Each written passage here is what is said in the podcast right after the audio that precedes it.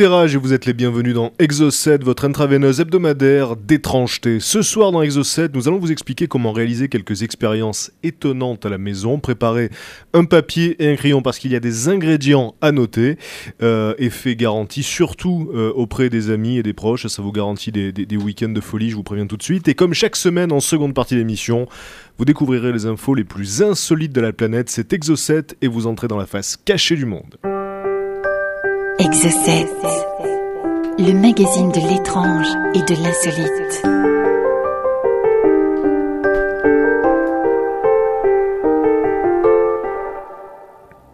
Alors bien sûr, je tiens euh, d'abord à saluer les personnes qui m'entourent. Thomas, bonsoir. Bonsoir à tous. Et Mika, la technique, bonsoir. Salut à tous. Alors, euh, dans cette émission, on vous parle souvent de phénomènes euh, qui sont parfois assez frustrants parce qu'on aimerait soit les voir, ces phénomènes, soit les vivre, et donc on est seulement euh, obligé de, de- de les écouter, on peut pas en savoir vraiment beaucoup plus.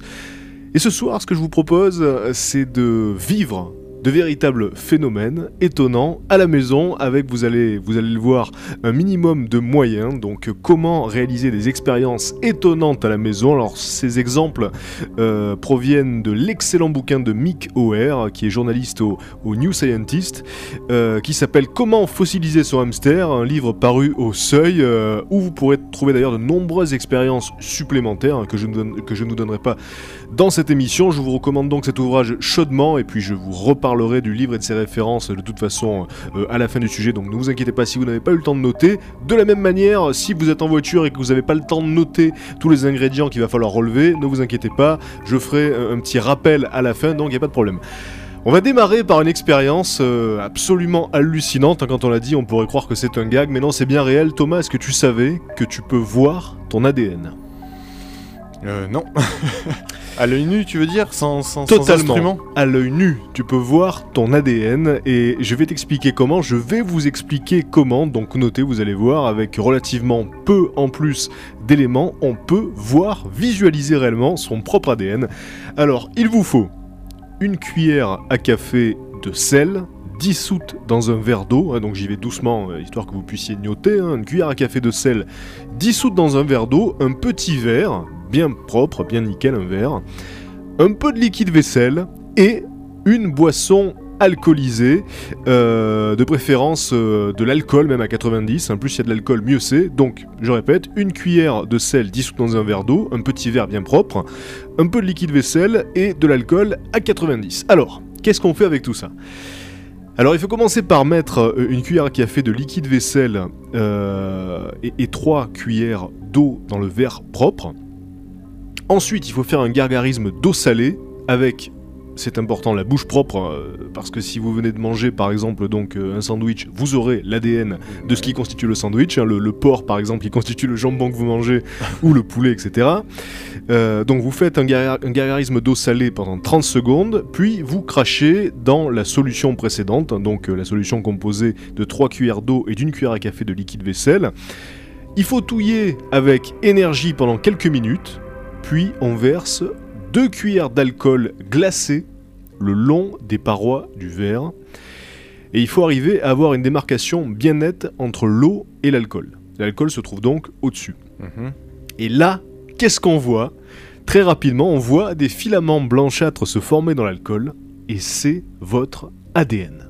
D'accord, bah c'est excellent. Donc une Aussi incroyable que cela puisse paraître, c'est votre ADN. Extra- extraction d'ADN en fait. Alors, l'eau salée dans votre bouche se charge en cellules de la muqueuse et le détergent euh, du liquide vaisselle dissout les membranes de ces cellules en libérant l'ADN qui se trouve donc euh, dans les noyaux cellulaires. Euh, et comme l'ADN est soluble dans l'eau mais pas dans l'alcool, il apparaît dans l'alcool en donnant donc ces filaments blanchâtres. Donc en fait voilà, c'est littéralement l'ADN qui s'est libéré des cellules qui, qui sont contenues dans votre bouche. Et le plus troublant, c'est que ce que vous voyez dans le verre, mesdames et messieurs, c'est vous. Voilà, c'est le portrait le plus fidèle que vous pourrez avoir de vous-même. Il est dans ce verre. C'est ces filaments blanchâtres. Donc, euh, une On est peu de choses déjà. on est vraiment peu de choses et ça permet d'en prendre conscience. Donc euh, euh, voilà une expérience étonnante et très facile à faire. Donc je vous rappelle les éléments demandés un petit verre bien propre, un peu de liquide vaisselle, de l'alcool et une cuillère à café de sel dissoute dans un verre d'eau. Voilà, c'est tout ce qu'il vous faut pour le gargarisme. Et vous pourrez voir votre ADN. Alors ensuite, parce que vous me direz, euh, on est obligé de te faire confiance, hein, ces filaments blanchâtres, ça peut être n'importe quoi, tu nous dis que c'est de l'ADN. Bon, euh, C'est effectivement, si vrai. vous le faites à vos amis, peut-être qu'ils vont pas vous croire, ils vont vous dire, mais tu te fous de notre gueule, ça doit être juste bon, bah, un résultat de la réaction entre le liquide vaisselle, pourquoi ça serait Et l'ADN là, tu vas nous expliquer comment, avec une pince à linge, faire un clone à partir de notre ADN. Alors non, non, non, non, non, non. Parce que bon, effectivement, pour l'ADN, il va falloir me faire confiance, il va falloir faire Bah, confiance aux journalistes du, du New Scientist. hein. Sachez que donc c'est tout à fait scientifique, c'est un fait, mais vos amis voudront peut-être quelque chose de plus concret. Alors voilà comment extraire le fer qu'il y a dans les céréales. tout à fait, Thomas. C'est excellent. Alors, pour ce faire, il vous faut des céréales riches en fer, hein, de préférence, les plus riches en fer que vous puissiez trouver, c'est écrit dessus en général. Un Pour ça, les pétales de maïs sont idéales. voilà, riche en fer. Ensuite, un mixeur, de l'eau chaude et un aimant. Alors, euh, dans le mixeur, vous mettez l'équivalent euh, d'un bol de céréales. Vous faites tourner le mixeur pour obtenir une fine poudre. hein, plus elle est fine, mieux c'est. Et vous ajoutez à la mixture de l'eau chaude. Voilà, donc euh, vous mélangez la- l'eau à la poudre. Et puis là, vous mettez l'aimant contre le mixeur à hauteur de la poudre et vous arrêtez l'appareil sans bouger l'aimant. Et là, l'aimant attire un petit tas de fer qui suivra scrupuleusement les mouvements euh, que vous lui donnerez. Alors, ce petit tas vraiment constitué de fer, hein, le même fer que vous pouvez trouver sur les rails de chemin de fer, euh, dans les, dans, dans les voitures, dans les motos, etc. Alors, euh, c'est un métal lourd, et vous mangez du fer ajouté euh, au moment de la fabrication quand vous mangez des cornflakes. Voilà, donc c'est ce que nous apprend Mick O'Hare dans ce livre.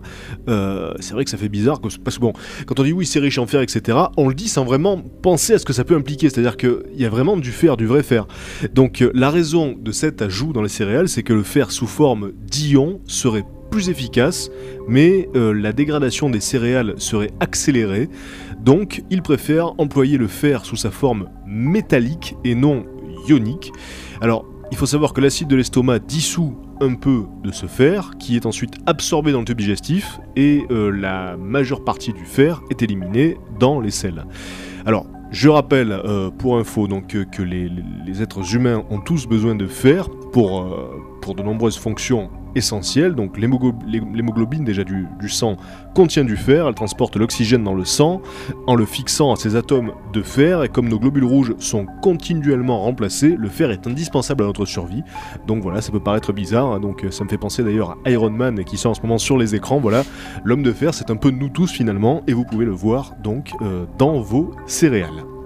On continue avec une expérience encore plus simple à réaliser et qui ne manquera pas, je pense, de faire son petit effet en soirée. Alors, euh, il s'agit de faire nager un grain de riz. Alors, pour ça, il vous faut un verre de limonade et un grain de riz. Voilà, ça s'arrête là. Alors, il faut laisser tomber le grain dans la limonade et attendre. Là, le grain va couler au fond du verre et tout à coup, aux surprises, il va remonter à la surface comme s'il essayait de survivre et de, de respirer désespérément. Il va remonter à la surface du verre et là, il va couler à nouveau. Et il va remonter encore une fois. Alors, pourquoi? Eh bien, le grain coule parce qu'il est plus dense que la limonade, donc ça c'est normal. Et là, il y a des bulles de gaz carbonique qui vont se former autour du grain.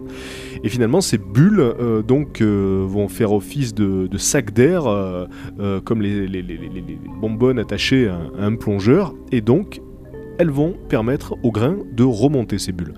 Alors en surface, évidemment, elles éclatent, et donc le grain replonge au fond du verre, et une fois qu'il est au fond, il remonte grâce aux mêmes bulles, etc., jusqu'à ce qu'il n'y ait plus de gaz dans la limonade et que le grain s'immobilise dé- définitivement.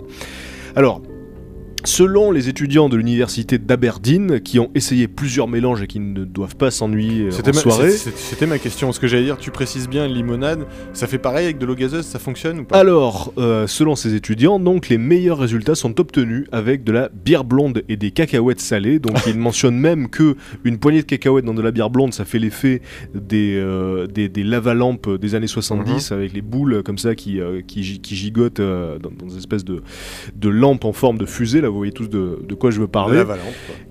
Et évidemment, il faut le savoir, la bière est quand même moins bonne après euh, qu'on y ait plongé une poignée de cacahuètes, mais ça vaut quand même le coup hein, de tester. En plus, bon, pour le, là, pour le coup, c'est vraiment facile et ça ne coûte rien. Donc voilà, je répète, un verre de limonade, un grain de riz ou donc de la bière blonde et des cacahuètes salées, et vous verrez donc euh, le, le riz et les cacahuètes survivre, enfin essayer de survivre désespérément jusqu'à ce qu'il n'y ait plus de gaz. C'est assez étonnant, voilà. On marque une première pause musicale et juste après, encore plus d'expériences hallucinantes à faire à la maison facilement. Et puis je vous rappellerai les ingrédients de cette première salve. Restez avec nous.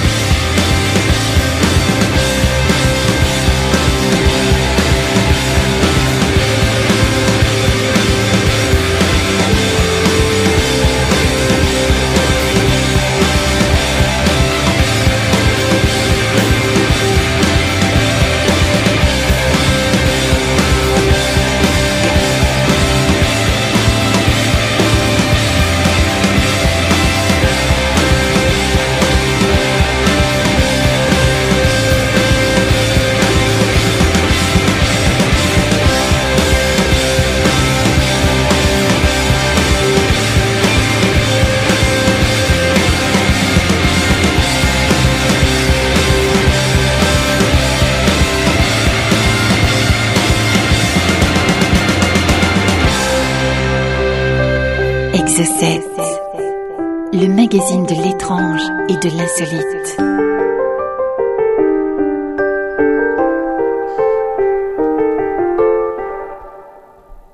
Toujours dans Exocet, je vous rappelle que vous nous écoutez dans le Vaucluse sur le 90.3, dans le Gard, l'Hérault et les Bouches-du-Rhône sur le 102.5 FM et partout ailleurs dans le monde sur le rage, rage.fr. Voilà. Alors ce soir dans Exocet, on vous explique comment réaliser des expériences étonnantes à la maison. Donc on vous a déjà expliqué comment fabriquer, euh, non pas comment fabriquer, comment voir son propre ADN euh, avec, euh, avec du, un peu de liquide vaisselle, de l'alcool et un verre d'eau. Donc voilà, c'est c'est quand même assez hallucinant hein, d'imaginer qu'on puisse voir son ADN, en plus avec aussi peu de moyens que ça. Ensuite, on vous a expliqué comment extraire le fer qu'il y a dans vos céréales. Donc avec suffisamment de céréales, on peut finalement fabriquer un petit objet en fer. C'est un peu cher, Oui, mais. euh, bah, enfin, bon, en même temps, c'est vrai pas que c'est plus solide que les petits cadeaux qu'on trouve dans les boîtes de céréales habituellement en plastique. c'est Là, c'est vrai. pour suffisamment de boîtes de céréales, vous avez un petit euh, jouet en fer, bon il faut le fabriquer. Euh, et enfin donc comment faire nager un grain de riz dans de la limonade, donc euh, qui coule, puis qui remonte, qui recoule et qui remonte. Et apparemment ça marche très bien aussi avec les cacahuètes dans la bière blonde. J'ai plus essayé le truc des cacahuètes, moi. Voilà, je pense aussi. et on va continuer avec une expérience euh, particulièrement étonnante euh, qui vous permet de transformer un œuf en miroir. Alors, pour ce faire, il vous faut un œuf, une bougie, de l'eau et un bol, de préférence euh, transparent. Alors, si vous êtes à la maison, tiens, je vous laisse quelques secondes pour aller chercher, pour aller chercher les ingrédients. Euh, Thomas, j'en profite pour te Donc demander. un, un œuf cru suffit là, à l'heure actuelle. Ah, un œuf dur, hein. Un œuf ah, dur. non, non, pardon, oui, n'importe quel œuf. D'accord. N'importe quel œuf. Non, parce que s'il faut qu'il Dur, soit dur, faut dur. leur laisser Non, non, non, 3 non. minutes Oui, oui. si je me trompe pas. Pas du... Non, n'importe quel œuf. Oui, alors Thomas, j'en profite pour te demander si tu vas essayer toi-même en rentrant chez toi Ah bah c'est ces c'est expériences. obligé, c'est- je vais, Au- je vais, je vais en tenter, ça c'est ça, Au c'est moins clair. voir ton ADN. Ça c'est clair. Ah bah le, truc, enfin ouais, le, truc de l'ADN c'est bluffant. moi en plus s'il y en a qui l'ont réalisé là, qui, qui veulent euh, apporter leur témoignage, qu'ils hésitent pas, hein, pourquoi pas. Mais euh, mais moi franchement ça me bluffe. hein. Alors en plus, bon, sans vouloir entrer dans ta vie privée, vivant avec euh, une chimiste, c'est vrai. peut-être qu'elle va t'expliquer comment tout ceci fonctionne, on sait pas. Bah, euh, à mon avis, ton, enfin, ton explication euh, tient, tient quand même plutôt bien la route. Hein. C'est cette extraction, enfin, quelque part, euh, quand Bah, les scientifiques veulent prélever de l'ADN, ils doivent certainement utiliser un détergent pareil, de la même façon. Alors, c'est certainement du, pas du produit vaisselle, hein, ça doit être un produit un tout petit peu plus pur. Mais euh, voilà, ils ont certainement euh, plus ou moins la même technique. Après, tu sais, ils foutent ça dans les, dans les centrifugeuses, là, donc euh, pour faire tomber l'ADN en bas. Donc, ça, ça, ça ressemble un petit peu, Alors, à, bon. ça ressemble un petit peu à la chose. Hein. Alors, je m'avancerai pas jusqu'à dire que euh, ils utilisent à peu près la même technique pour extraire l'ADN, hein. Dans la grande approche. Hein, Mais en tout cas, bon, les scientifiques fauchés, sans doute. c'est clair. Et En Russie, voilà, beaucoup ils font ça. ouais. Voilà, donc j'imagine que vous avez pu réunir les ingrédients à présent, un œuf, une bougie et de l'eau, ainsi qu'un bol de préférence transparent. Donc, vous allumez la bougie, vous prenez l'œuf entre le pouce et l'index, et vous tenez l'œuf au-dessus de la flamme pour qu'il se couvre de suie, hein, pour qu'il devienne bien noir. Vous le faites tourner, voilà, jusqu'à ce qu'il soit bien noir. Et là, vous mettez l'œuf dans le bol et vous remplissez d'eau. Et aux surprises, l'œuf n'est alors plus ni noir ni blanc, il est argenté comme un miroir. Alors l'effet de miroir est dû à une mince couche d'air qui est piégée entre l'œuf et l'eau, et la suie euh, qui recouvre l'œuf repousse l'eau, et là donc la lumière qui arrive sur ce, cette interface euh, Cette pellicule. euh, ouais. faite à, à- à- à moitié d'eau et d'air, eh bien, est réfléchie comme par un miroir. Et au bout de quelques temps, le, le- le- le- le léger film d'air disparaît et l'œuf redevient noir. Et en plus, donc, vous pouvez manger l'œuf après l'expérience, hein, puisque bon, il est Excellent. il reste comestible. Mais euh, voilà, ce qui est très surprenant, c'est que pendant quelques instants, donc cet œuf sera aussi réfléchissant qu'un miroir. Et en plus, moi, quand t'as dit qu'il fallait mettre l'œuf euh, en noir, je pensais que c'était justement pour transformer. Ben, on sait comment fonctionne un miroir. hein, c'est c'est une plaque noire devant, devant une vitre, donc je pensais que c'était la couleur de l'œuf qui, qui- qui faisait qu'il devenait miroir, mais apparemment c'est plutôt la suie qui a une propriété intéressante avec l'eau qui, qui la repousse et donc Voilà. crée cette petite pellicule. Donc c'est même pas la couleur qui, qui joue là-dessus, c'est purement. Non, non. euh, C'est ce- c'est c'est de la physique quoi là. Voilà, effectivement, c'est cette pellicule euh, d'air entre, entre l'œuf et l'eau qui fait que donc euh, la, la- la lumière se réfléchit. Alors on continue avec une expérience tout aussi étonnante qui vous permettra de créer un nuage dans une bouteille. Alors pour ça, il vous faut des allumettes, de l'eau et une bouteille de 2 litres en plastique transparent. Alors qu'est-ce que vous faites avec tout ceci? Euh, bon, en admettant que vous l'avez sous la main. De toute façon, je vous rappelle que je vous redonnerai les, éléments à la fin, donc voilà, préparez en tout cas un papier et un crayon. Alors, il vous faut euh, mettre juste assez d'eau pour recouvrir le fond de la bouteille, et là vous agitez bien. Vous allumez une allumette, vous la laissez brûler un petit peu, vous soufflez dessus, et là vous la faites tomber dans la bouteille, euh, et puis vous rebouchez hermétiquement aussitôt. Dès que la- dès que l'allumette euh, a touché le fond de la bouteille, vous la refermez hermétiquement, et puis là vous comprimez la bouteille euh, énergiquement 4 ou 5 fois de suite, hein, donc vous la pressez comme ça. Et qu'est-ce que vous allez voir? Eh bien, vous allez voir un nuage se former dans la bouteille quand vous laissez tomber l'allumette. Et, euh, et ce nuage disparaît lorsque vous comprimez la bouteille et il réapparaît à volonté quand vous relâchez la pression sur la bouteille. Alors, qu'est-ce qui se passe? Eh bien, le nuage se forme sous l'action de trois facteurs la fumée de l'allumette, les gouttelettes de vapeur d'eau présentes dans la bouteille suite à l'agitation de l'eau et la variation de pression de l'air qui, euh, qui est produite donc lorsque vous comprimez la bouteille. Alors le nuage que vous voyez est un nuage de vapeur d'eau, mais pour qu'un tel nuage se forme, donc la présence de noyaux de condensation, qui sont des petites particules solides, est nécessaire. Alors c'est la fumée de l'allumette qui apporte ces particules, et quand vous appuyez sur la bouteille, la pression augmente, ainsi que la température, et l'eau passe à l'état gazeux. Euh, le nuage disparaît, et il, il réapparaît quand vous relâchez la pression. Alors, il faut savoir que les vrais nuages se forment exactement de la même manière, sauf que la vapeur d'eau provient alors évidemment de l'évaporation de l'eau de mer ou des rivières, mais le concept est le même. Euh, la condensation, les, les différences de pression de l'air.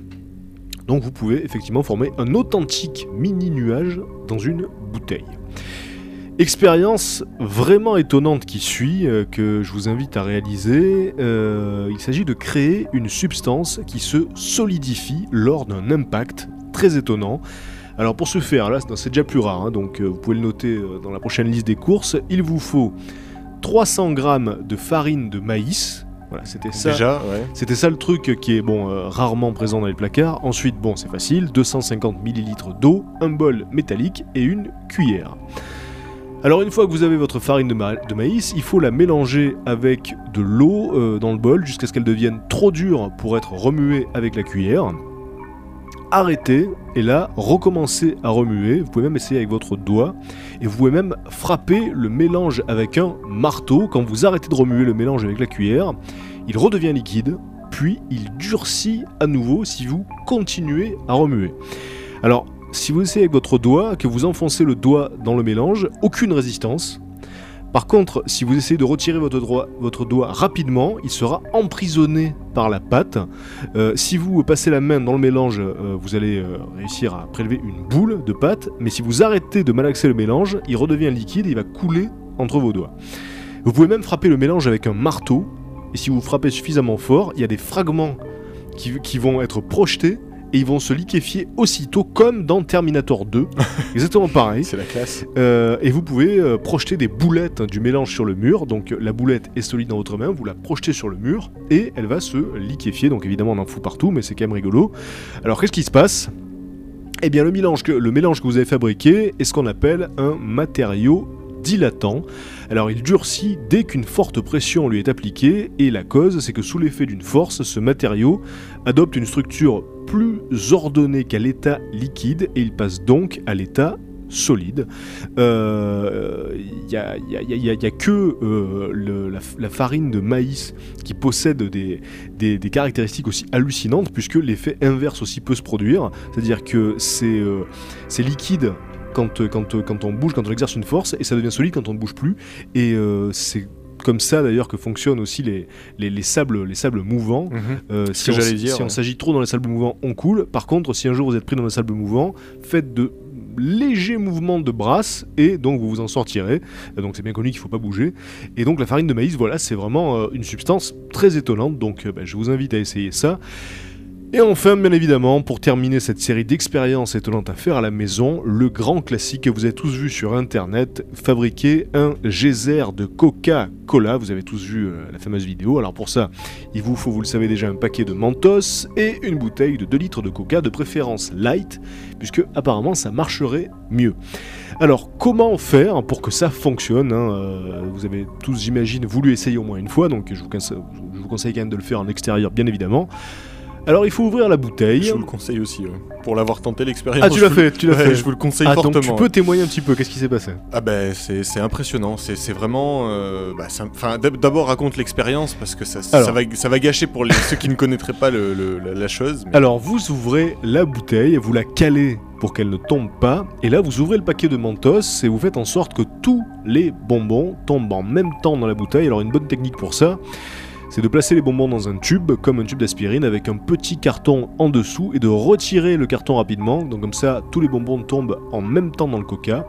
Et là, un geyser de coca jaillit parfois de plusieurs mètres de haut. Alors la cause de, la réaction qui se produit euh, est encore en débat parmi les spécialistes, c'est étonnant mais c'est vrai. Donc en fait, euh, la réaction c'est cette libération brutale de gaz carbonique dans le coca, mais qu'est-ce qui, qu'est-ce qu'est-ce qu'il a produit? Ça reste encore euh, sujet à discussion. Alors le coca contient de l'acide phosphorique, du sucre, de l'eau et du gaz carbonique. Et donc une première théorie, c'est que la gélatine et la gomme arabique du mentos abaissent d'un seul coup la tension superficielle du coca, ce qu'on appelle la tension superficielle, ça permet au gaz carbonique de former d'énormes bulles et de s'échapper donc de la solution. Mais la gomme arabique des mentos n'est pas le seul ingrédient capable de faire euh, buller le coca, euh, puisque euh, apparemment un phénomène physique interviendrait également. La surface des mentos est poreuse, microporeuse, c'est-à-dire qu'il y a plein de petites pores qui favorisent la création de bulles de gaz carbonique, et en plus les mentos coulent et ils traversent très rapidement l'épaisseur du liquide, Mm. ce qui donne une augmentation de pression très rapide, et donc ça provoquerait ce geyser. Alors Thomas, qui l'a fait Raconte-nous un petit peu.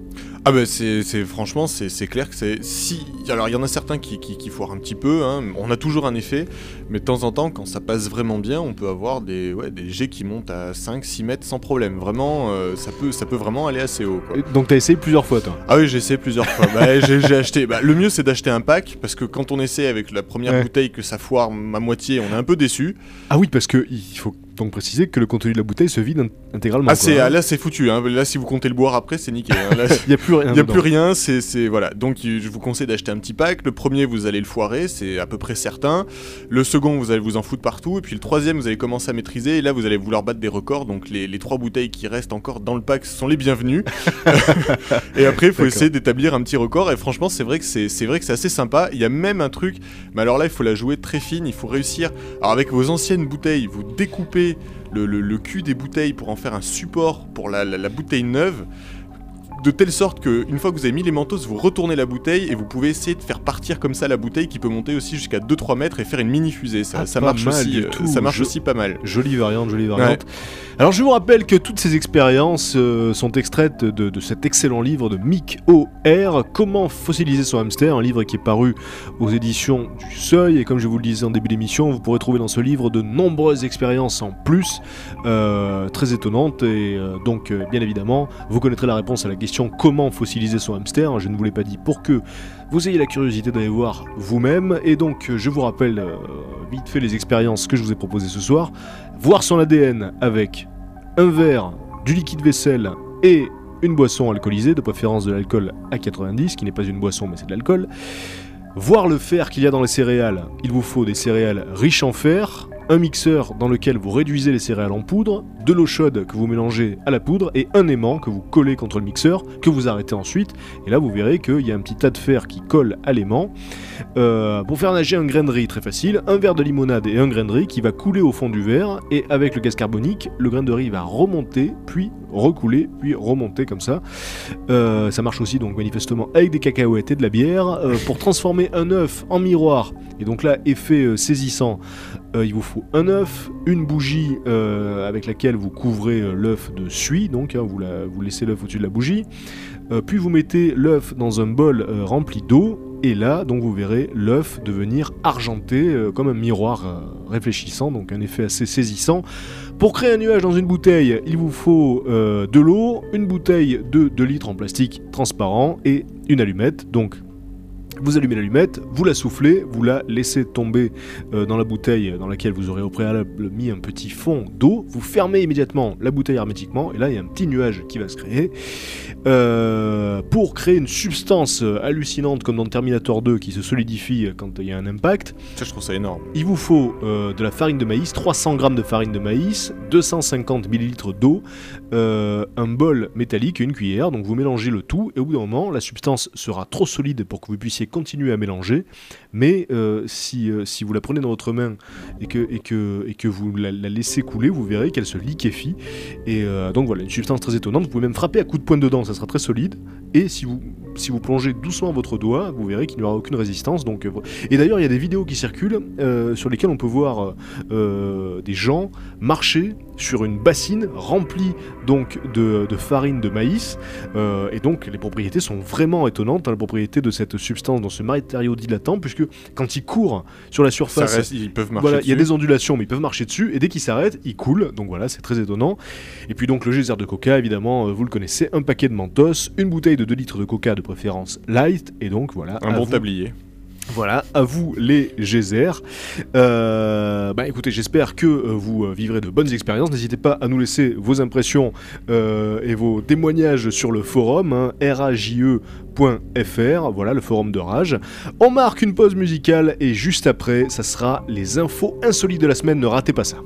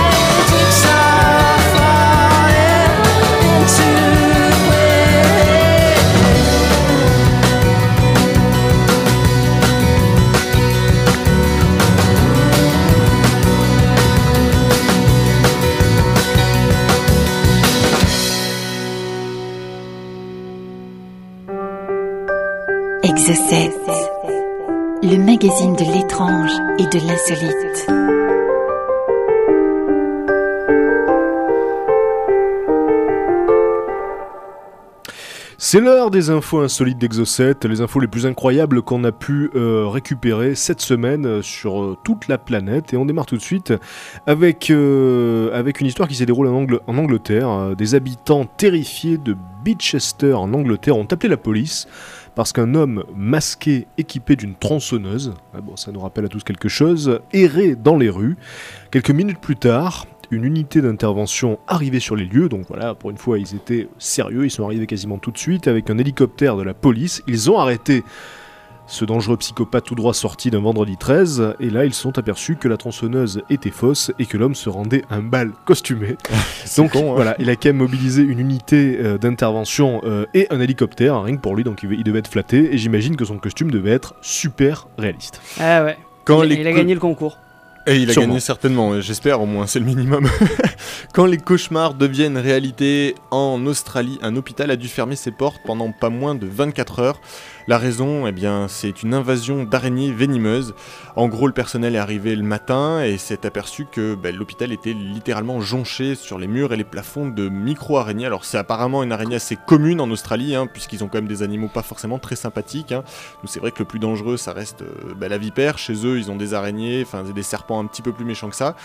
Alors bon, euh, le directeur de l'hôpital a voulu être rassurant en disant qu'effectivement, ces araignées attaquaient rarement l'homme, donc il n'y avait pas trop lieu de s'inquiéter, mais bon, ils ont quand même préféré fermer les portes devant euh, l'invasion. euh, Assez inexpliquée, si ce n'est que la chaleur est arrivée plus tôt euh, cette année en Australie, mais voilà, apparemment c'était euh, digne d'un bon film d'horreur, genre euh, Ah les ouais, ouais. fourmis, euh, les fourmis en- envahissent l'hôpital. Ah, très, très très très dur, hein, ouais. La limite les fourmis ça passe, mais les araignées, Ah, les araignées, c'est c'est tendu. hein. C'est quand même assez chaud. On continue avec cette femme qui a été arrêtée après avoir poursuivi son petit ami avec un couteau. Donc vous me direz jusqu'ici euh, euh, rien, rien de très étonnant euh, dans, dans cette, dans cette émission. hein, C'est assez classique. Euh, Tout a commencé quand la victime et sa compagne regardaient un film porno dans leur maison d'Albuquerque au Nouveau-Mexique. Et soudain, la jeune femme âgée de 20 ans qui s'appelle Amanda Moya a décrété que son mec était un acteur du film et lui a mis un couteau sous la gorge. Alors le garçon s'est enfui, courant sur la route, euh, seulement euh, vêtu d'un caleçon, pendant que sa petite copine donc euh, lui, lui, lui, lui filait le train avec un couteau. Et donc le garçon, tout en courant, appelait les secours sur son téléphone portable. Il a expliqué que sa copine lui avait déjà entaillé le visage et qu'elle l'avait mordu au torse. Son interlocuteur lui a dit de continuer à courir et d'essayer de rentrer dans une boutique et Amanda Moya a donc été arrêtée pour agression aggravée ainsi que pour mauvais traitement sur son enfant de 8 mois étant donné qu'elle a laissé seule dans la maison pendant qu'elle coursait son petit ami. Donc euh, c'est, c'est- elle a tout gagné. Par contre l'histoire ne dit pas si effectivement C'était un acteur. le jeune homme était l'acteur du film porno parce que euh, à moins d'un véritable pétage de plomb pour qu'elle soit sûre et certaine au point de courser avec un couteau. Je la reconnais, c'est la tienne Voilà, hein, il y a quand même des chances que ce, que ce, ce- ce- ce soit assez euh, frappant comme ressemblance. Euh, Donc, c'est euh, clair. Voilà, Il va avoir un sosie en tout cas, c'est certain. sans doute. Euh, en Allemagne, un homme a failli virer à la crise de nerfs, voire même a failli tout simplement être interné à l'hôpital. Son histoire a pris une proportion assez énorme. Pendant deux ans, il a subi euh, les appels de quelqu'un qu'on a fini, même la police elle-même a fini par qualifier de, totalement psychopathe. Donc pendant deux ans, il recevait des centaines et des centaines de coups de fil par jour, impossible de savoir d'où ça venait. Souvent, il y avait un bruit robotique. Enfin, vraiment, on se demandait d'où ça venait. On, on pensait réellement à un harcèlement. Et puis au fur et à mesure des enquêtes, qui ont quand même pris deux ans, hein, je le vous imaginez deux ans avec des centaines d'appels par jour chez vous, il y a de quoi vraiment péter un câble. Ils ont remonté comme ça les appels, ils voyaient pas trop d'où ça venait, jusqu'à ce qu'ils trouvent la solution. Il y avait tout simplement une erreur sur le réseau téléphonique. Et euh, un de ses voisins coiffeurs, en tout cas de la rue d'à côté, à chaque fois qu'il encaissait des paiements par carte bancaire, ça faisait sonner le téléphone chez lui. Donc voilà, le, coiffeur avait une bonne activité déjà, ce qui nous rassure pour le coiffeur. Mais voilà, donc à chaque fois que les clients venaient payer, eh bien ça sonnait chez ce pauvre homme qui entendait soit des voix robotiques, soit des trucs, et il a fini par péter un câble pendant deux ans. On le comprend quand même le pauvre. J'imagine, ouais. On continue avec euh, cette histoire de, de- de policiers estoniens qui ont été choqués lorsqu'ils se sont aperçus que le conducteur d'une voiture qu'ils avaient arrêtée était non seulement bourré, mais également Alors, euh, le conducteur s'appelle Christian Gradolf, il est âgé de 20 ans, il est totalement aveugle, hein, il n'est pas légèrement aveugle ou quoi que ce soit, il n'a pas un problème de vue, il est aveugle. Et euh, donc, euh, il conduisait grâce aux directives que lui donnait son comparse assis sur le siège passager, qui lui disait donc à droite, à gauche, tout droit. Et un test, un alcotest a permis de, découvrir que Gradolf avait dans le sang deux fois et demi la dose légale d'alcool admise en Estonie. Les deux hommes donc euh, encourent euh, une, une peine de 1000 euros d'amende environ et euh, Gradolf risque d'aller en prison pour avoir mis en danger évidemment la vie d'autrui. Mais Gradolf a dit, c'est pas démonté, il a dit c'est vrai que je suis aveugle, mais j'aime conduire et d'ailleurs je suis très bon au volant. Alors, euh, on lui fait confiance euh, sans hésiter, euh, mais personnellement, je passe mon tour. hein. Voilà. C'est clair. Si vous décidez de vous installer en Russie, réfléchissez-y à deux fois. Un homme, en rentrant de vacances, tout simplement, s'est aperçu que sa maison avait disparu. Alors, c'est pas la première fois hein, qu'on parle de choses étonnantes comme ça, de maisons qui disparaissent dans l'Exo7. Souvent, c'est une entreprise de démolition qui fait tout simplement mal son travail et qui rase la maison qu'il fallait pas. Là, l'histoire est encore plus étonnante, surtout qu'elle est qualifiée de normale par la police locale. Euh, donc, cette personne rentre chez elle, elle ne voit plus sa maison, plus de meubles, plus rien, plus une seule brique, euh, sauf la trace de l'emplacement de la maison. Euh, donc il appelle évidemment la police qui fait une enquête et s'aperçoit que c'est son voisin pendant son absence qui a démonté sa maison brique par brique, qui a revendu chaque brique, chaque fenêtre, chaque évier, lavabo. Et la police a déclaré effectivement c'est une coutume qui arrive euh, assez fréquemment dans certaines régions. La phrase de la police exacte c'est euh, ce n'est pas la première fois que de tels cas se produisent et dans des régions lointaines cela est même considéré comme normal. Donc voilà, si jamais vous installez en Russie qu'on démonte votre maison brique par brique, apparemment c'est une coutume il était, locale. parti, il était parti combien de temps? Apparemment, il est parti une petite quinzaine. Donc en plus, le mec, c'est Le c'est un, bon bricoleur. C'est un bon bricoleur, en plus. Ah, c'est énorme, effectivement. On continue avec euh, cette découverte fabuleuse, hein, tout droit euh, sortie d'un film d'aventure. Donc, euh, la découverte d'un euh, bateau, d'une épave remplie de trésors. Donc, c'est une chasse aux diamants le long de la côte de Namibie qui a permis de mener la découverte de, ce, de cette euh, épave qui, euh, qui est âgée de plus de, 5 siècles. Et à l'intérieur de l'épave, le butin de pièces d'or et de canons en bronze encore intacts. Alors un porte-parole de Namdeb, qui est, la compagnie donc, qui a fait la découverte, a dit que le bateau euh, était considéré comme la plus vieille carcasse jamais découverte en Afrique, euh, aux côtes euh, de l'Afrique subsaharienne. Et donc, euh, parmi, euh, parmi le trésor contenu dans le bateau, il y avait donc six canons en bronze, des tonnes de cuivre, euh, une cinquantaine de- de défenses d'éléphants, donc de l'ivoire. Il y avait de l'étain, des instruments de navigation, des armes et des milliers de pièces d'or portugaises et espagnoles, euh, datées du 15e et du 16e siècle. Alors, si on réussit à établir que ce bateau est contemporain de ceux de Vasco de Gama, donc le célèbre euh, navigateur, et Christophe Colomb, euh, il y a 5 siècles, ça serait une découverte absolument immense et d'un intérêt international. Donc, donc voilà, hein, c'est vrai que c'est le genre de truc qui n'arrive que dans les films, tout à coup, une épave, un vieux bateau comme ça, âgé de plusieurs siècles, avec son trésor intact à l'intérieur. Donc C'est une société euh, privée qui l'a découverte, c'est pas un plongeur chanceux. Euh, mais en tout cas, voilà, on attend de savoir si effectivement il est contemporain des galions de Christophe Colomb. Une insolite scientifique qui va ravir les fans de Léonard de Vinci. Donc on savait Léonard de Vinci, inventeur de tonnes d'objets. On sait même qu'il a dessiné des plans d'hélicoptères, des pré-plans d'hélicoptères. Et un Suisse a décidé de concrétiser les plans de Léonard de Vinci. Alors pas au niveau de l'hélicoptère, mais au niveau du parachute que Léonard de Vinci avait inventé en son temps. Donc il a repris texto les, les plans.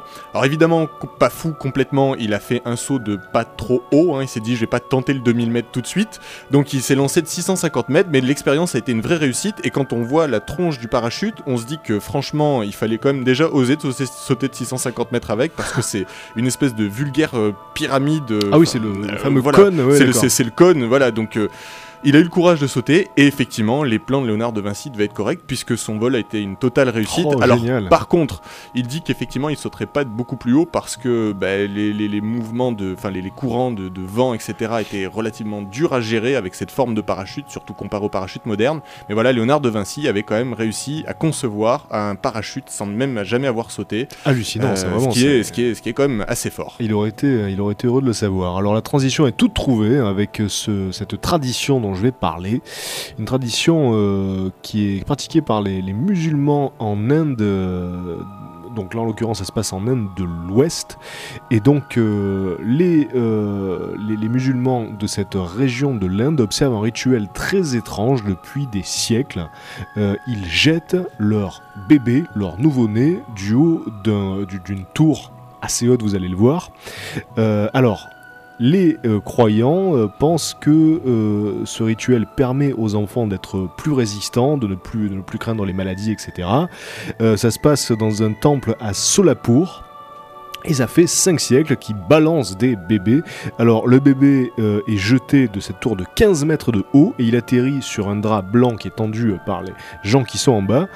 Et, euh, jusqu'à présent, donc d'après effectivement les pratiquants de ce rituel, aucun bébé n'a été blessé. Alors pour avoir vu la vidéo, c'est hallucinant puisque donc on voit des centaines de personnes massées comme ça autour de la, de, la tour en attendant que le bébé soit jeté. Et en haut, donc il y a euh, euh, donc euh, un homme qui tient le bébé dans ses mains et qui le jette comme ça et il tombe dans le vide. Donc euh, c'est très impressionnant, hein, Ah, puisque clair, bon, euh, chez, chez nous déjà quand on tient un bébé dans ses bras, on a peur qu'il tombe juste de notre hauteur. Donc là, de le jeter de 15 mètres. Et donc dans la vidéo, en l'occurrence, c'est vrai que le bébé tombe intact, hein, il arrive sur le drap, mais bon, c'est quand même euh, c'est quand même très inquiétant quand on le voit. Et donc euh, j'essaierai de vous mettre le lien vers cette vidéo, soit sur le, le forum de Rage, rage.fr, soit sur le blog d'Exocet, exocet-rage.net. Thomas, une petite dernière pour la route? Allez, une petite dernière vraiment très très vite fait parce qu'on n'a plus trop le temps.